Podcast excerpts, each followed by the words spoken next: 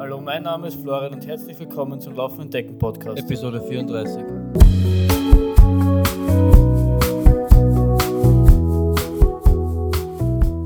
Servus, hallo und herzlich willkommen zur 34. Folge des Laufenden Decken Podcasts. Ich habe es sicher schon des Öfteren erwähnt, aber ich ähm, werde dieses Jahr, das, der erste große Ultra dieses Jahr würde der Matera Ultra Trail sein. Und ich habe jetzt lang trainiert dafür. Ich habe mir gerade vorhin, wie ich so die Notizen für diese Episode mir zusammengeschrieben habe, mal auf Runalyze geschaut. Ähm, ich habe das Training am 14. November gestartet, also das, das ist, schon Zeit her, das sind schon ein paar, paar Wochen und jetzt ist es dann ähm, nächste Woche, also am 26. April, wenn ich mich jetzt nicht ganz verschaue und ich schaue nach, während ich da rede. Nein, am 27. April, also Freitag auf Samstag um 0 Uhr startet das Rennen. Und deswegen möchte ich diese Zeit hier nutzen, um noch so einmal ein bisschen die Vorbereitung zu rekapitulieren, ein bisschen zu erzählen, wie es mir gegangen ist und so ein bisschen äh, ein paar Zahlenspiele machen, wie war das Training so und ähm, wie geht es mir so. Bevor ich damit anfange, möchte ich das Offensichtliche noch kurz aus dem Weg räumen. Also, ähm, wenn euch das grundsätzlich gefällt und ihr da ein bisschen einen Mehrwert aus dem Ganzen nehmt, ähm, könnt ihr mir auch auf den diversen Social Media Kanälen folgen. Ich habe mir jetzt ähm, ich habe die, äh, ich bin ein recht ähm, intensiver Twitter-Benutzer, aber die anderen habe ich so ein bisschen sporadisch mit, mit Leben befüllt und ich, ähm, ich wurde da vor ein paar Wochen inspiriert, mir da vielleicht in einem anderen Podcast mit der Gedanken zu machen, was bringen die einzelnen Social Media Kanäle eigentlich und wie will ich sie so ein bisschen einsetzen. Und ich habe mir gedacht, ich probiere einfach mal da ähm, auch auf den anderen etwas aktiver zu werden und schaue, was dabei rauskommt. Also ähm, ihr könnt mir auf Instagram folgen. Ich versuche da täglich ein Foto zu posten, so ein bisschen einen Einblick zu geben, wie so ein, äh, ein Training oder ein Leben für so äh, das Training und Leben sich so, verbinden lässt und man so ähm, für Ultras trainiert. Wenn euch das gefällt. Ähm, auf Facebook versuche ich halt auch etwas aktiver zu werden. Ich verstehe zwar diese ganzen Algorithmen nicht wirklich, wie man irgendwie sichtbar wird und ähm, ja, ich hoffe dadurch auch ein bisschen mehr Reichweite zu bekommen, damit dann mehr Leute auf diesen Podcast ja auf, aufmerksam werden. Aber ich versuche da halt so, es gibt viele Rennen, die mich interessieren, viele, wenn ich so über Artikel stoße, versuche ich da halt irgendwie zu teilen und, und vielleicht so ein bisschen, bisschen Mehrwert zu bieten. Wenn das gefällt, dann liked es einfach mal nicht. Ähm, und ihr trotzdem zuhört, ist mir auch, ist mir auch recht. Ähm, weiters kann man mich noch auf Patreon unterstützen. Das ist so eine Seite, wo ähm, kreative Leute, obwohl ich mich jetzt nicht als so wahnsinnig kreativ bezeichnen würde, ähm, so ähm, ja, so ein bisschen Unterstützung bekommen, wenn es Leute gibt, die meinen, sie finden gut, was man da macht und versuchen wollen, ein bisschen äh, Geld wertzuschätzen. Ähm, ja, wenn euch das irgendwie ein Bedürfnis ist, könnt ihr da, könnt ihr da vorbeischauen. Das ist Patreon slash laufend entdecken. Ähm, die Links gibt es auch alles auf der Homepage und dann kann man mir da regelmäßig ähm, einen kleinen Betrag. Also ich will halt jetzt nicht irgendwie reich werden oder wahnsinnig viel Geld machen, aber es gibt halt irgendwie 12 Euro oder so im Monat, die ich da irgendwie für Serverkosten äh, habe. Und wenn ich die quasi reinbekommen könnte durch Patreon, wäre das eine schöne Sache. Alles mehr ähm, brauche ich gar nicht und würde dann irgendwie entweder anderen, anderen Podcasten zukommen lassen oder die irgendwie anders verwerten, aber nicht, nicht in meine eigene Tasche äh, ja, äh, nicht irgendwie für mich benutzen, sondern irgendwie anders weitergeben. Also, aber derzeit habe ich dieses Luxusproblem noch nicht, aber sollte es jemals so sein, würde ich das so machen. Genau, zurück zum, zum eigentlichen Thema, also die Vorbereitung für den Madeira Ultra Trail. Madeira sagt vielleicht den einen oder anderen was, das ist eine portugiesische Insel, die nicht so unweit der Kanaren ist, wo ich letztes Jahr schon den Transvulkanier genießen durfte. Also ich meine, es ist schon noch ein Stückchen weg, aber es ist nicht ganz so ganz so drastisch weit weg. Ich versuche das gerade auf Google Maps aufzumachen, um das ein bisschen. Aber irgendwie spinnt das gerade. Egal. Achso, jetzt habe ich das. Genau, das ist eine Insel, die halt nicht ganz unweit ist, auf so Höhe Marokko ist. Ähm, und so, und letztes Jahr schon beim Transvulkan habe ich festgestellt, dass so Insel-Ultras ähm, so ein ganz spezielles Flair haben. Die ganze Insel lebt, lebt dafür so ein bisschen und das hat so ein das hat einfach was. Also dieser Transvulkanier war ein wahnsinnig tolles Ereignis und ähm, ja, jetzt versuche ich das dieses Jahr mit Madeira. Ich wollte schon immer mal auf Madeira ähm, sein, weil das soll, soll angeblich eine wahnsinnig schöne Insel sein und man sagt ja auch, das ist so die, die, die, die, die Blumeninsel, glaube ich, nennt man sie. Und ähm, was für einen besseren Grund, mal so eine Insel zu besuchen, als dort einen Ultra zu laufen. So ein bisschen zu den Daten für die, die ähm, vielleicht das erste Mal einschalten. Also der Matera Ultra Trail ist 115 Kilometer lang und es sind ungefähr 7200 Höhenmeter zu bewältigen. Und laut Erzählungen geht es da entweder äh, runter oder rauf. Also es geht nie wirklich gerade und so kommt man dann eben auf die 7200 Höhenmeter wahrscheinlich. Also es ist, kein, es ist nicht so einfach und es ist noch nicht so, ähm, ist durchaus herausfordernd, aber wenn man sich, wenn man sich das mal durchrechnet und äh, ich bin ja letztes Jahr den Lavaredo Ultra Trail gelaufen, der ist, der für die, die es nicht wissen, sind 120 Kilometer und sind auch 6000 Höhenmeter, also 5900 und ein paar zerquetschte, aber sagen wir 6000. Also die Höhenmeter an sich sind jetzt nicht das, was wir wahnsinnig Angst machen. Es ist nicht so, dass es wahnsinnig leicht ist, aber das ist nicht so was, wo ich sage, da bin ich ganz arg außerhalb meiner Komfortzone. Die Anstiege sind ein bisschen länger, als ich das, als das vielleicht bei, in Lavaredo so war. Also es, ich glaube, der längste Anstieg sind so durchgehend 1300 Höhenmeter und davon gibt es 1200 Höhenmeter und davon gibt es drei oder so, zwei oder drei.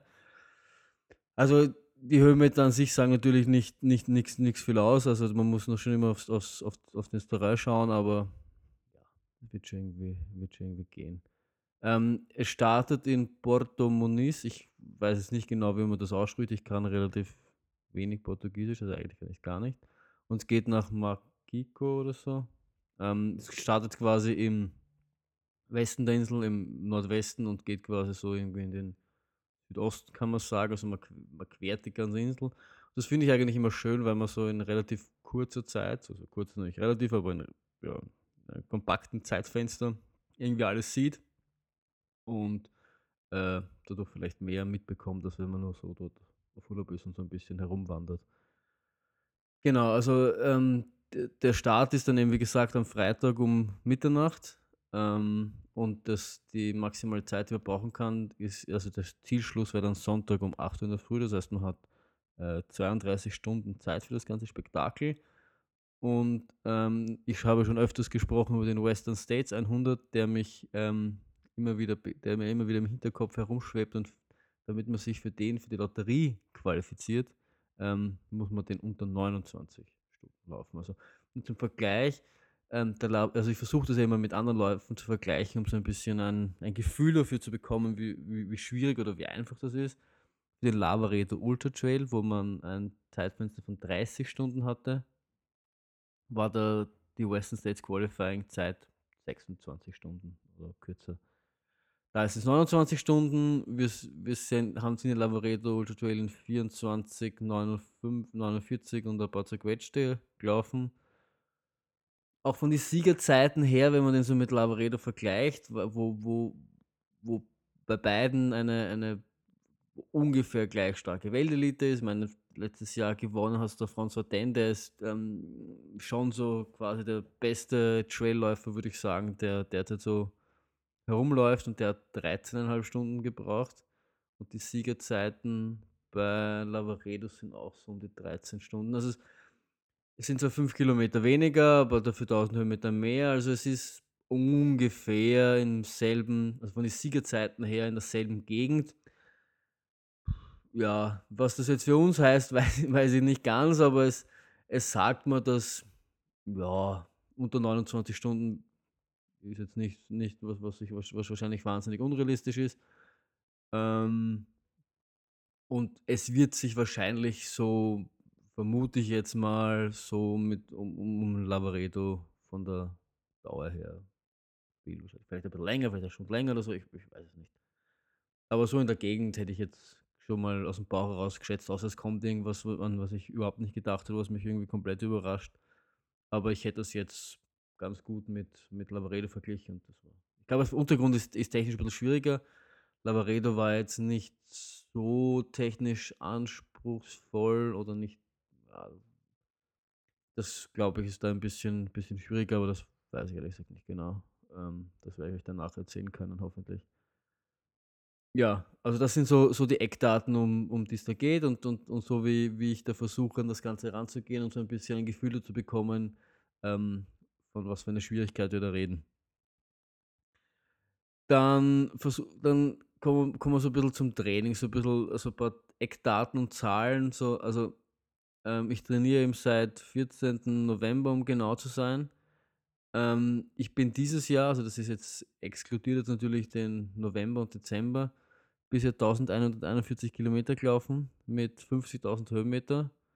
Äh, interessanterweise bin ich letztes Jahr gesamt 57.000 Höhenmeter gelaufen. Also, ich glaube, die diese Marke werde ich dieses Jahr, ähm, doch, glaube ich, relativ leicht überbieten, vor allem, wenn man sich, äh, überlegt, dass allein der Matera 7.200 hat, also geht sich das schon ganz gut aus.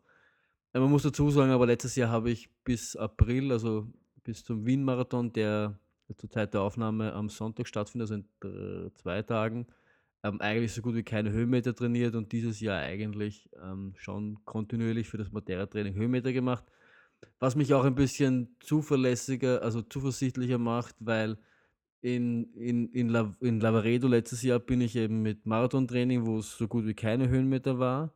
Dann waren da noch 3, 4 Wochen bis zum Transvulkanier, der zugegebenermaßen viel Höhenmeter hatte, der hatte 4.000 oder so. Dann noch mal 3, 4 Wochen bis Lavaredo und das war's dann quasi, was Höhenmeter betrifft und da ist dieses Jahr natürlich einiges mehr in die Beine. Also das deswegen, äh, muss natürlich vorsichtig sein, wie man das sagt, aber deswegen machen mir die jetzt eigentlich nicht so viel Angst. Also natürlich natürlich großer Respekt aber jetzt nicht Einfluss, also dass es dass es irgendwie mir großartig Angst macht oder dass ich dass ich das denke, dass ich das nicht schaffen könnte. Fragst mich dann, äh, nach dem Rennen noch mal, ob ich das genau ob ich darüber genauso denke, aber derzeit, ähm, würde ich das so sagen. Das heißt, ich habe mir das ich habe mir das angeschaut. Ich ich es waren, ähm, 82 Trainingseinheiten, die ich, ähm, gemacht habe für den für den Matera. Also, es sind noch nicht noch nicht alle, aber es kommen nicht mehr viele. Und es hat hat doch einige einige Änderungen gegeben, die ich so ein bisschen besprechen will, die die man die die ich die ich definitiv anders gemacht habe als letztes Jahr und wo's wo's zum Herausfinden gilt, ob die einfach auch auch viel gebracht haben. Das weiß ich jetzt natürlich nicht. Also, momentan glaube ich, dass ich, äh, so fit bin wie noch nie, aber man weiß ja natürlich nicht, wie man das dann am Renntag exekutieren kann bei so 'nem langen Rennen. Kann natürlich immer immer relativ viel passieren. Also, was wir auf jeden Fall schon mal, äh, gesehen haben, war, dass wir dass ich also, wir haben relativ viele Kilometer gemacht. Ich kann auch sagen, dass es, äh, mehr Kilometer waren als letztes Jahr. Definitiv mehr Höhenmeter gemacht. Was ich auch noch, ähm, seit seit November mache, ist, ich gehe ins ins Fitnesscenter und mache, ähm, Kraftübungen. Das hilft sicher auch beim Bergauflaufen, obwohl ich das teilweise letztes Jahr auch schon gemacht habe. Da habe ich noch so ein bisschen CrossFit nebenbei gemacht, aber da ist nicht immer nur Krafttraining, sondern ist auch ist ist sind manchmal auch so Ausdauereinheiten dabei und die sind definitiv etwas etwas anderes, als das ich jetzt mache. Jetzt mache ich's gezielter für die, äh, Muskelgruppen, die ich fürs Laufen benötige.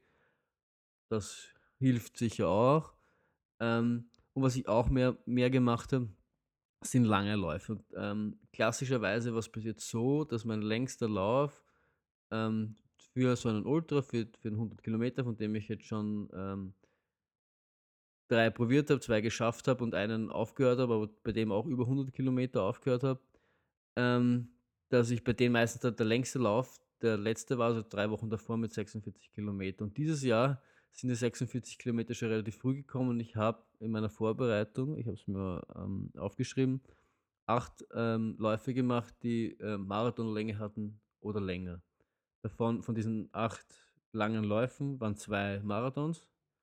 Ähm, 4 davon waren 46 Kilometer, einer war 50 Kilometer und der längste war 46 Kilometer. Also, da schon allein von der von der von den von den langen Läufen her war ich eindeutig viel, viel länger. Und was noch dazu kam, ist, dass oftmals es so war, dass ich dann am Sonntag einen langen Lauf gemacht habe, eben Marathon und länger, und dann am Dienstag meistens eine Intervalleinheit, also so 'ne längere Intervalleinheit mit 1 Kilometer Intervallen, 2 Kilometer Kilometer Intervallen gemacht habe und da halt quasi die müden Beine versucht habe, etwas durchzuputzen und da 'n bisschen Geschwindigkeit, ähm, in die ganze Sache reinzubekommen, was eigentlich relativ gut funktioniert hat. Also, so ein langer Lauf geht natürlich an mir auch nicht jetzt spurlos vorbei, aber es die Montage waren dann oft ein bisschen zart im Sinne von, dass dass man da oft müder war als, als, als sonst, weil gerade bei so Ultras oder so ist das oft mit dem Schlafen nicht immer so die rundeste Sache. Und dann ist natürlich dann auf, auf wenig Schlafen ähm, ist Arbeiten auch nicht immer das Feinste.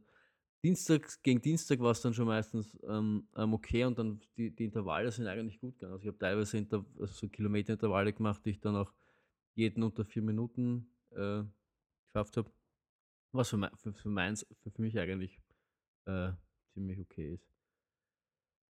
Was ich auch noch anders gemacht habe, ist, dass dann Freitag meistens so der, äh, der Trainer hat sie meistens äh, witzigerweise kurze, kurze Läufe gena genannt, aber kurz ist da sehr, sehr relativ zu sehen. Also da waren dann auch so Läufe drinnen zwischen 24, 25 und 30 Kilometer. Ähm, für viele ist es in der Marathonvorbereitung ein, ein langer Lauf. Bei mir waren es ironischerweise die kurzen, bei denen dann Bergintervalle ähm, inkludiert waren. Das heißt, es hat so ausgeschaut, dass das jetzt keine, dass das in Minuten vorgegeben war. Das heißt so drei Minuten Bergintervalle, zwei Minuten Bergintervalle, zehn davon. Ähm, und das kann sich schon, also beim, das kann sich schon auf, auf über zehn Kilometer ziehen, dass man immer so rauf und runter, rauf und runter, rauf und runter.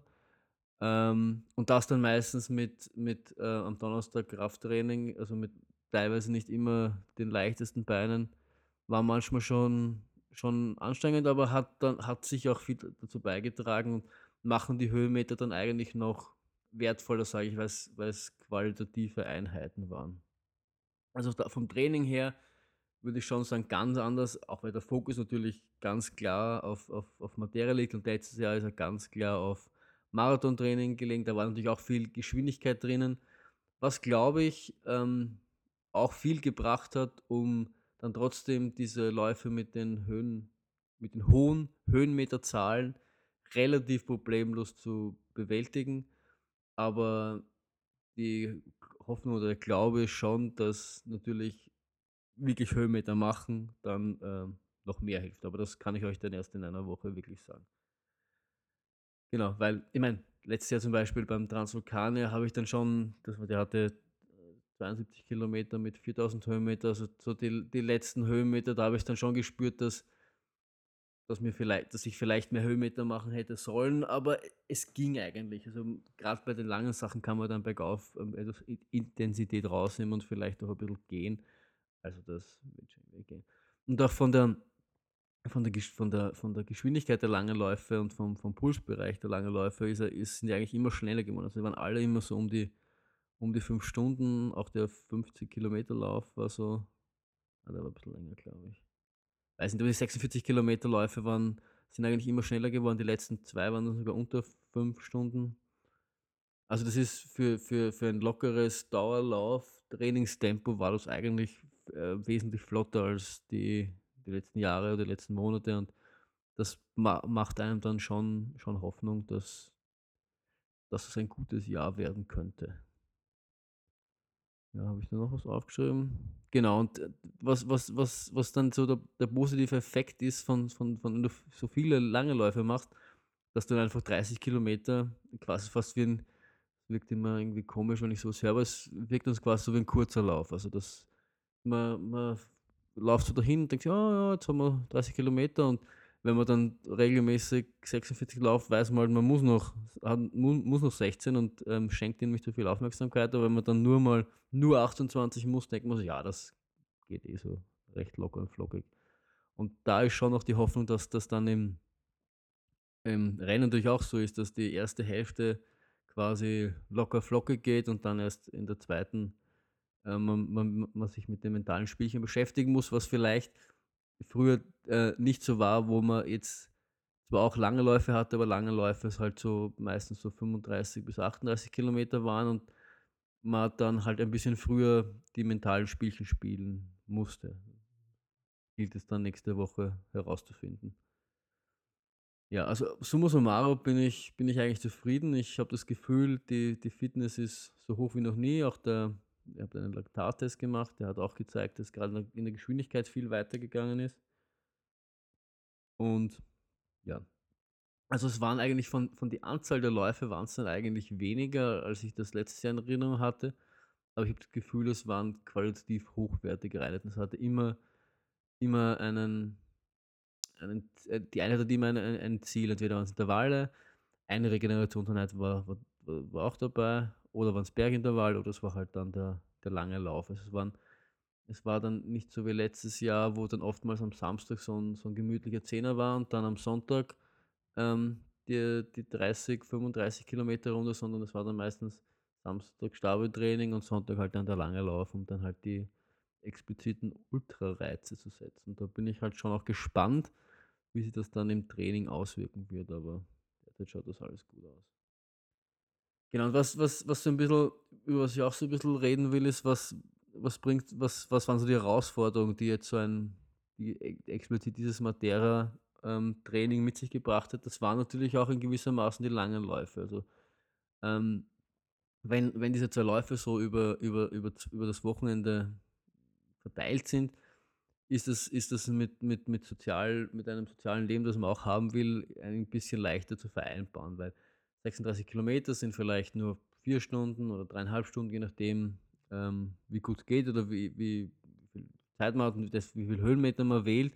Dann machst du eineinhalb Stunden mehr oder so, macht dann schon noch einen Unterschied. Also der, selbst wenn man früh aufsteht und dann, dann die fünf Stunden läuft, dann ist, ist jetzt mit dem Sonntag nicht mehr so viel anzufangen, weil man natürlich etwas erledigt ist und hin und wieder kann man das auch mal machen, aber manchmal ist man dann auch froh, wenn man, wenn man sich ein bisschen auf die Couch legen kann und einfach äh, die Beine hochlegen kann und sich jetzt nicht mehr bewegen muss also diesen, diesen Rhythmus reinzubekommen, dass, dass der Sonntag quasi wirklich ein langer, langer Laufsonntag ist, der ist, war durchaus am Anfang etwas ungewohnt. Also äh, im November hat es geheißen, wir fangen jetzt langsam an äh, im Training und plötzlich habe ich nach habe ich den Trainingsplan für, für November aufgemacht und da sind schon 30 Kilometer Läufe drin gestanden, was mich etwas überrascht hat und ich dann etwas hinterfragt habe, was, was es heißt, äh, langsam anzufangen.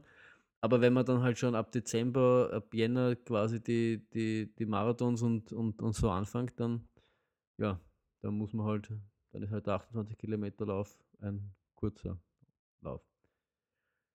Dann definitiv ähm, auch, auch der, der kalte Winter war durchaus eine Herausforderung. Also es hat ja lange Zeit nicht so ausgeschaut, als wäre es wahnsinnig wild, aber irgendwann Anfang des Jahres hat es dann doch ziemlich ist ziemlich die Kältefront reingezogen, die das dann teilweise nicht einfach gemacht hat. Also ich kann mich da an Läufe erinnern, wo es dann minus 10 Grad hatte und dann das Trinken wirklich eingefroren ist und es wirklich unmöglich war, etwas aus dem Ding herauszutrinken, obwohl ich mit, äh, mit, mit brühend heißem Wasser losgelaufen bin. Das macht die Sache natürlich einfacher. Dann hat man vier oder fünf Schichten an und, und, und, und versucht alles Haut irgendwie abzudecken, damit es nicht kalt ist. Das macht mir persönlich jetzt weniger, aber es ist natürlich so, wie, wie es jetzt ist, wenn es jetzt 20, 25 Grad und die Sonne scheint, macht das dann schon irgendwie ein bisschen mehr Spaß und ein bisschen mehr Laune als bei minus 10 Grad ähm, durch die Gegend zu laufen. Und dann natürlich, ähm, wenn dann mal ein Wochenende besetzt ist und der, ich kann mich dann ein oder zwei Läufe erinnern, wo dann der lange äh, Ultralauf auf auf einen Wochentag verschoben wird und man dann von der Firma einen Ultra heimläuft und dann irgendwo in den Wiener Wäldern ist, es schneit, es stürmt, es ist dunkel, man, man hat mit der Stirnlappe und denkt sich, oh mein Gott, was mache ich da? Weiß nicht ganz genau, wo man ist, weil man seinem, seiner Route nachläuft und das, die Navigation auf der, auf der Uhr hat. Dann fragt man sich schon manchmal, ob das wirklich das wirklich das Sinnvollste ist, was man da tut.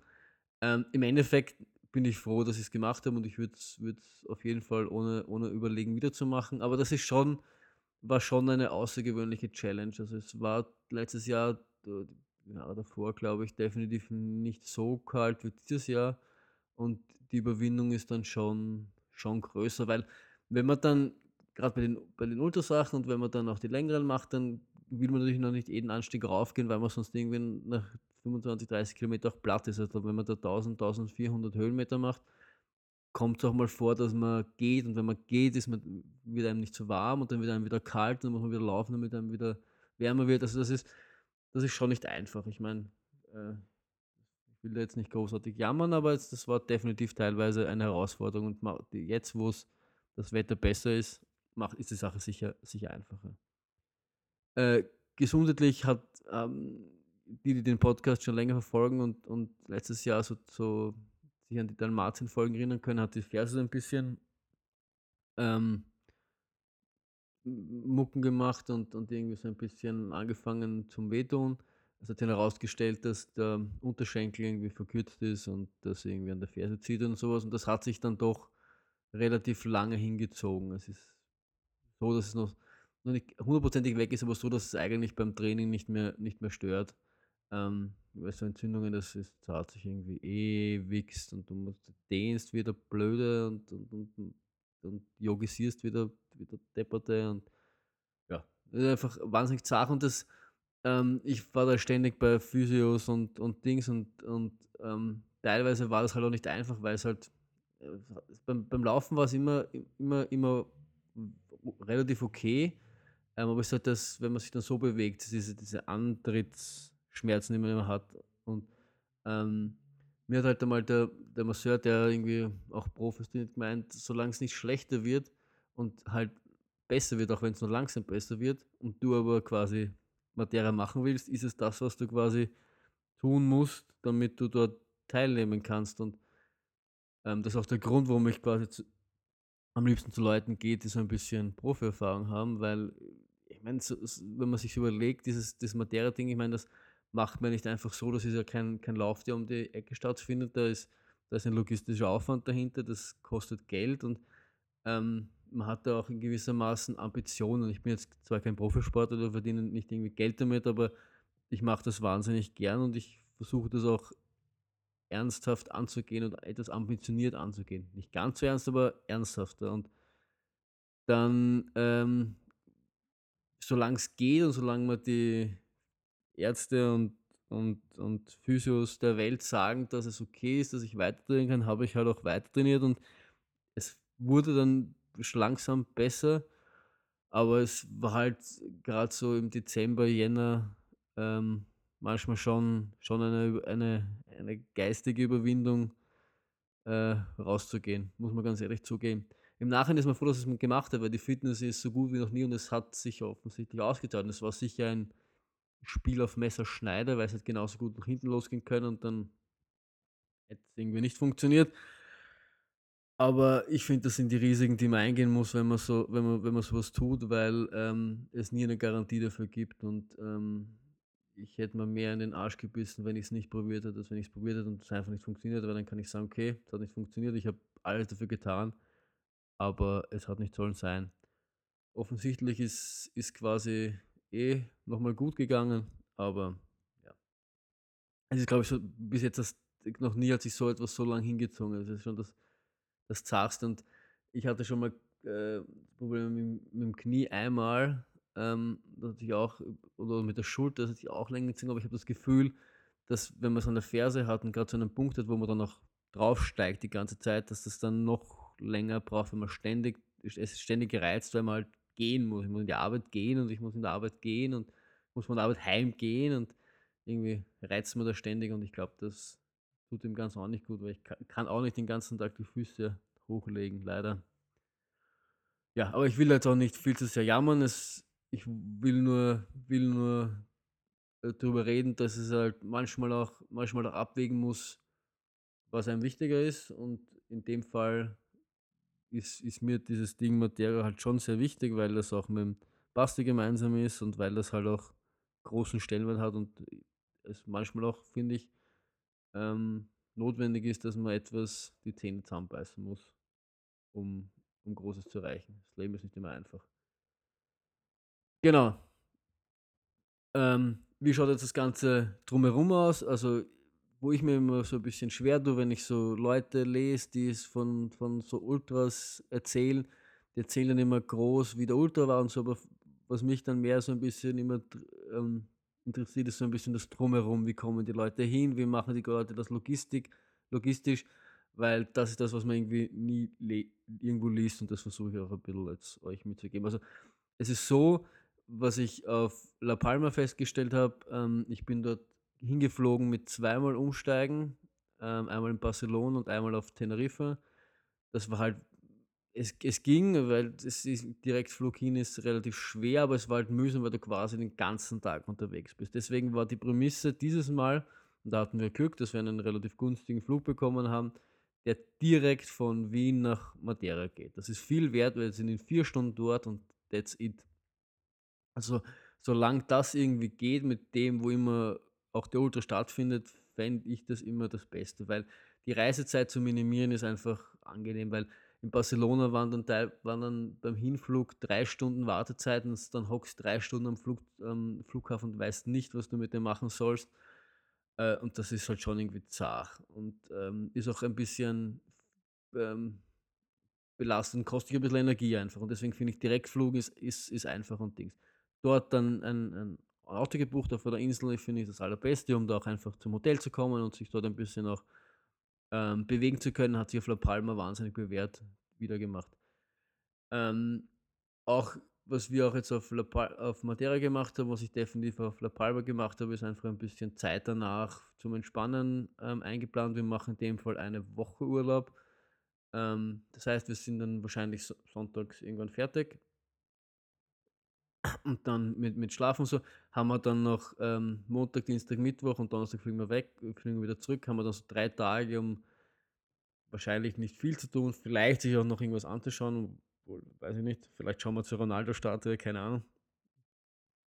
Aber hauptsächlich um auch ein bisschen auf La Palma habe ich es halt gemacht, dass ich ähm, am Pool und am Meer gelegen bin und, und die Beine hochgelegt habe. Also das, das halte ich für wahnsinnig wichtig. Und wenn man schon mal dort ist, glaube ich, sollte man sich auch, solange es äh, irgendwie mit Urlaub und dem Ganzen geht, sollte man sich auch ein bisschen Zeit nehmen und äh, die Insel ein bisschen abseits ähm, des, des, des, des Ultras oder des Laufes zu genießen. Vor allem, wenn man das dann irgendwie vielleicht mit Frau oder Familie macht, was ich in meinem Fall jetzt nicht mache, aber dann lasse ich doch immer ein ganz guter Urlaub draus machen, weil, ja, solange das geht, ist das, wäre das eine Möglichkeit, um da, um da mit der Haussegen nicht äh, schief liegt. Genau, ansonsten ich versuche immer ähm, mit so wenig wie möglich zu, zu reisen, weil was auch immer, also grundsätzlich die Devise, die Devise ist, ich versuche all das, was ich für den Lauf brauche, mitzubringen. Und das, all das, was ich für den Lauf brauche und mitbringen will, versuche ich im Handgepäck zu haben, weil äh, ich nicht die, ähm, die Möglichkeit eingehen will, dass mir dieses Gepäck irgendwie verloren geht. Auch wenn mir das noch nie passiert ist, aber wenn ich dort am Donnerstag hinfliege und am Freitag ist der Lauf und die würden meinen Koffer ver, ver, ver, ähm, verlieren, dann stehe ich da und muss schauen, dass ich auf der Insel irgendwie ähm, zur Ausrüstung komme. Auch wenn das vielleicht möglich ist und auch wenn dort bei der Expo und so vielleicht alles aufzufinden wäre, ist das wahnsinniger Stress und Stress kostet einfach Energie. Und ich, was ich versuche, ist, den Stress einfach auf ein, auf ein Minimum zu reduzieren und die, die Chance auf Fehler einfach zu reduzieren. Und deswegen, ähm, ich habe das auf La, La Palma schon gemacht, all das, was ich für den Lauf gebraucht habe, war im Handgepäck. Darüber habe ich die Kontrolle und da weiß ich, wenn man das andere Zeug irgendwie abhanden kommt, dann ist es auch blöd, aber dann ähm, ähm, hindert mich das nicht dort zu laufen. Alles andere, für alles andere habe ich die Kreditkarte und dann keine Ahnung, wenn die Hose weg ist, dann kaufst du halt eine neue Hose. Das ist, da geht die Welt nicht unter. Das gibt es sicher auf La Palma auch, weil dort gibt es Menschen, die dort wohnen und solange Menschen dort wohnen, brauchen die wahrscheinlich auch irgendwie eine Hose. Ähm, ich bin grundsätzlich der Freund, nicht mit, mit allzu viel zu reisen. Also ich habe es auf La Palma auch geschafft, nur mit Handgepäck zu fliegen, weil das einfach mit Umsteigen angenehmer ist. Das war auch so ein Punkt. Ähm, äh, ich das, das sind separate Flüge, also wenn man es wirklich nicht schafft, auf äh, einmal hinzufliegen, waren das separate Flüge und um, um da auch die ähm, die Zeit zwischen den, also wenn, wenn der eine jetzt Verspätung hatte, wartet der andere nicht auf den. Das ist so das Problem, wenn man so die, die, die Flüge so ein bisschen separat bucht. Ähm, dann wartet der andere nicht auf den. Das heißt, ich, die, ich versuche natürlich die, die, diese Transferzeit so auch so fehlerfrei wie möglich zu machen und Gepäck mitzuhaben. Dann musst du Gepäck ausnehmen, das heißt, du musst wieder raus, du musst, du musst wieder einchecken, musst wieder rein. Das einfach kostet Zeit und da könnte es sein, wenn es eine Verspätung hat, dass es eventuell knapp wird und ich dann einen Flug verpasst. Deswegen war auch da das Credo quasi, alles im Handgepäck zu führen. So habe ich die Kontrolle darüber und muss mir bei den ähm, Übergängen zwischen den Flügen einfach keinen Stress machen. Also das, das würde ich einfach empfehlen, weil gerade vor einem Ultra ist, ist, ist man braucht bei dem eh alle Energie, die man, die man hat, und dann will man sich nicht noch mit, ähm, mit solchen Kleinigkeiten irgendwie unnötig Stress machen. Ich habe eine witzige Geschichte, ich habe mal bei Talk Ultra, glaube ich, gehört, eben beim Transvulkaner, dass irgendwer, irgendein Russe, glaube ich, seine, sich beim Flugbuchen verschaut hat und dann auf der Nachbarinsel gelandet ist und keine Möglichkeit mehr hatte, ähm, auf, nach La Palma zu kommen und deswegen den, den, den Lauf verpasst hat. Also bitte auch immer, immer checken, man wirklich auf der richtigen Insel in dem Fall landet oder wirklich am richtigen Ort landet, nicht damit man dann ein böses, äh, eine böse Überraschung hat. Also das ist das, was ich immer tue, wirklich hundertmal checken, ob ich eh den richtigen Flug habe, ob ich eh am richtigen Ort bin, ob ich eh ein Auto gebucht habe, ob ich eh ein Hotel habe. Ähm, ich mache das am liebsten, sobald ich mich anmelde, mache ich die allen anderen Sachen fest, speichere mir das alles in einen separaten Ordner, sodass ich diese Daten ähm, griffbereit habe, wenn ich dann irgendwann einmal zwischendurch panisch, habe ich eh mein Hotel, dann weiß ich, wo ich nachschauen kann, ah ja, passt, habe ich ja alles noch Anmeldebestätigung und so. Einfach um einfach die, das Stresslevel so gering wie möglich zu halten. Auch was das betrifft, Essen und, und also während Essen während des Laufes und, und all das, nehme ich alles aus Wien mit, weil das sind alles, alles Dinge, wo ich weiß, die funktionieren und ähm, die brauche ich mir dort nicht kaufen. Wenn es dort was gibt und ich dann denke, ah, das ist vielleicht besser als das, dann ist es ja okay, dann kann ich noch immer austauschen, aber am besten alles mitnehmen, sodass die äh, Überraschungen so gering wie möglich sind. Ansonsten finde ich, ähm, gerade bei solchen Insel-Ultras ist es immer so, dass die meistens an eine, auf am einen Ende der Insel starten und am anderen Ende der Insel aufhören. Ähm, und aus meiner Sicht ist, ist, es immer besser, in der Nähe des Zielorts zu wohnen. Weil ähm, ich habe das schon beim Supermarathon äh, in Deutschland, beim Rennstück Supermarathon so gehandhabt.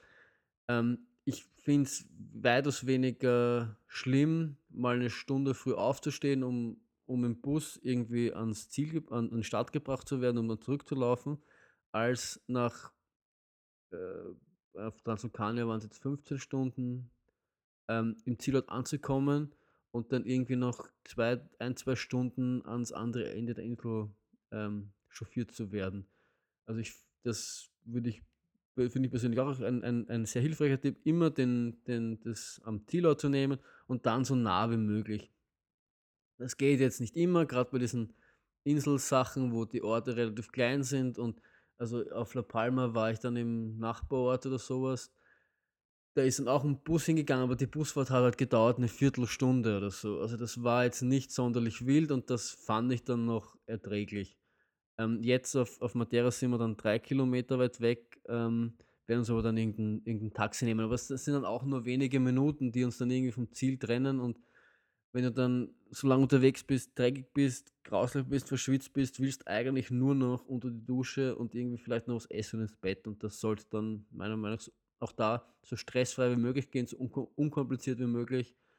Ähm, und das finde ich immer, immer wichtiger als dann vielleicht jetzt, wenn der Start irgendwie, ich meine, der Start ist um Mitternacht, da ist das, da ist das, da ist das, der Hintransport wurscht, weil ähm, ob ich jetzt um 8 mich auf den Weg dorthin mache oder noch um 8 Stunden herumsitze, macht jetzt nicht so einen Unterschied. Aber wenn ich zum Beispiel an Transvulkanier denke, wo der Start um 6 Uhr früh ist, macht es schon einen Unterschied, ob ich jetzt um 4 aufstehen muss oder um 3 aufstehen muss. Aber ich bin da generell eher der Meinung, dass die, die eine Stunde, die man sich da vielleicht, äh, die man da vielleicht hergibt, gewinnt man nachher, indem man einfach schneller, schneller unter der Dusche ist und schneller irgendwie wieder regenerieren kann und schneller, äh, schneller in sauberen Sachen ist.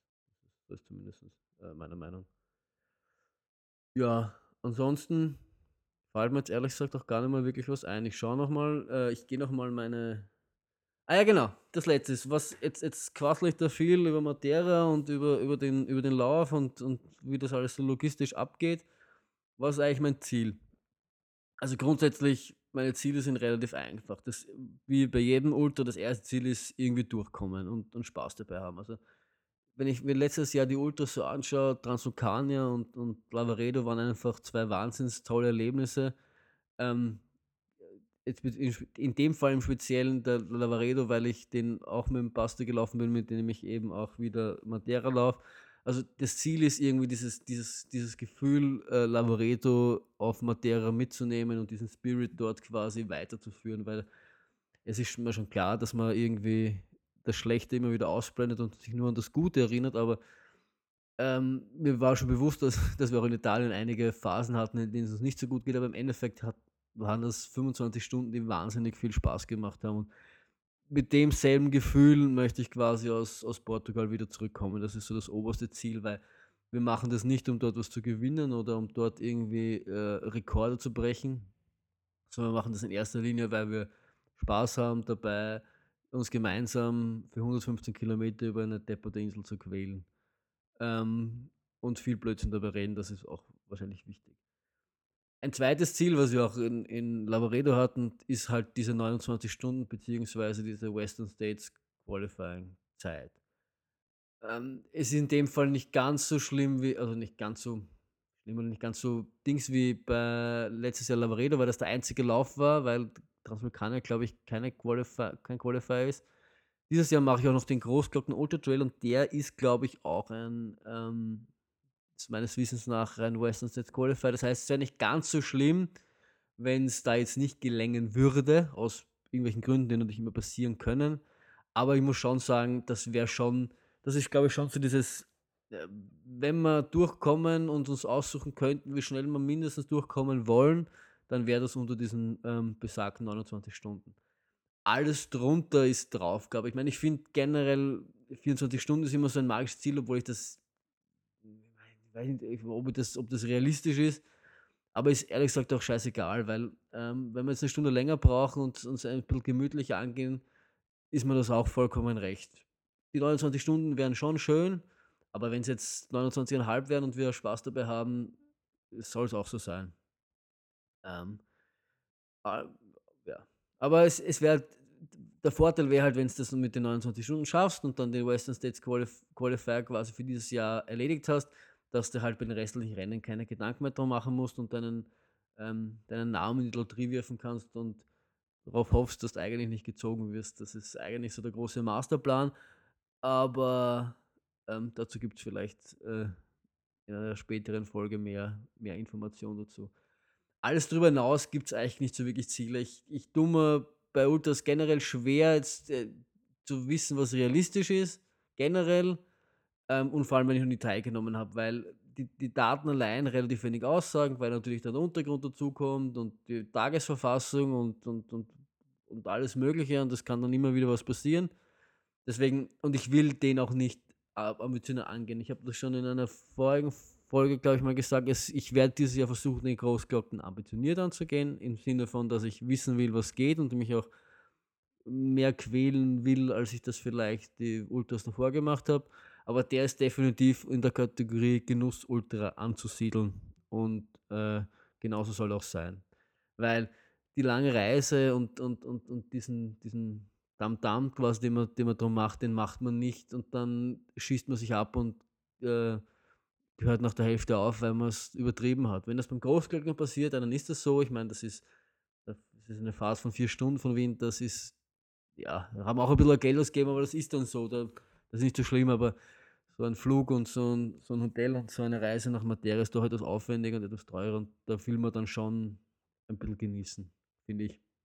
Das ist genau dasselbe, wie, wie ich letztes Jahr den New York Marathon gemacht habe. Dort, aus persönlicher Sicht fahre ich dort auch nicht hin, um, um Bestzeit zu laufen, sondern um, um einen Marathon zu genießen. Ähm, ja, und das ist für mich dieselbe selbe Kategorie.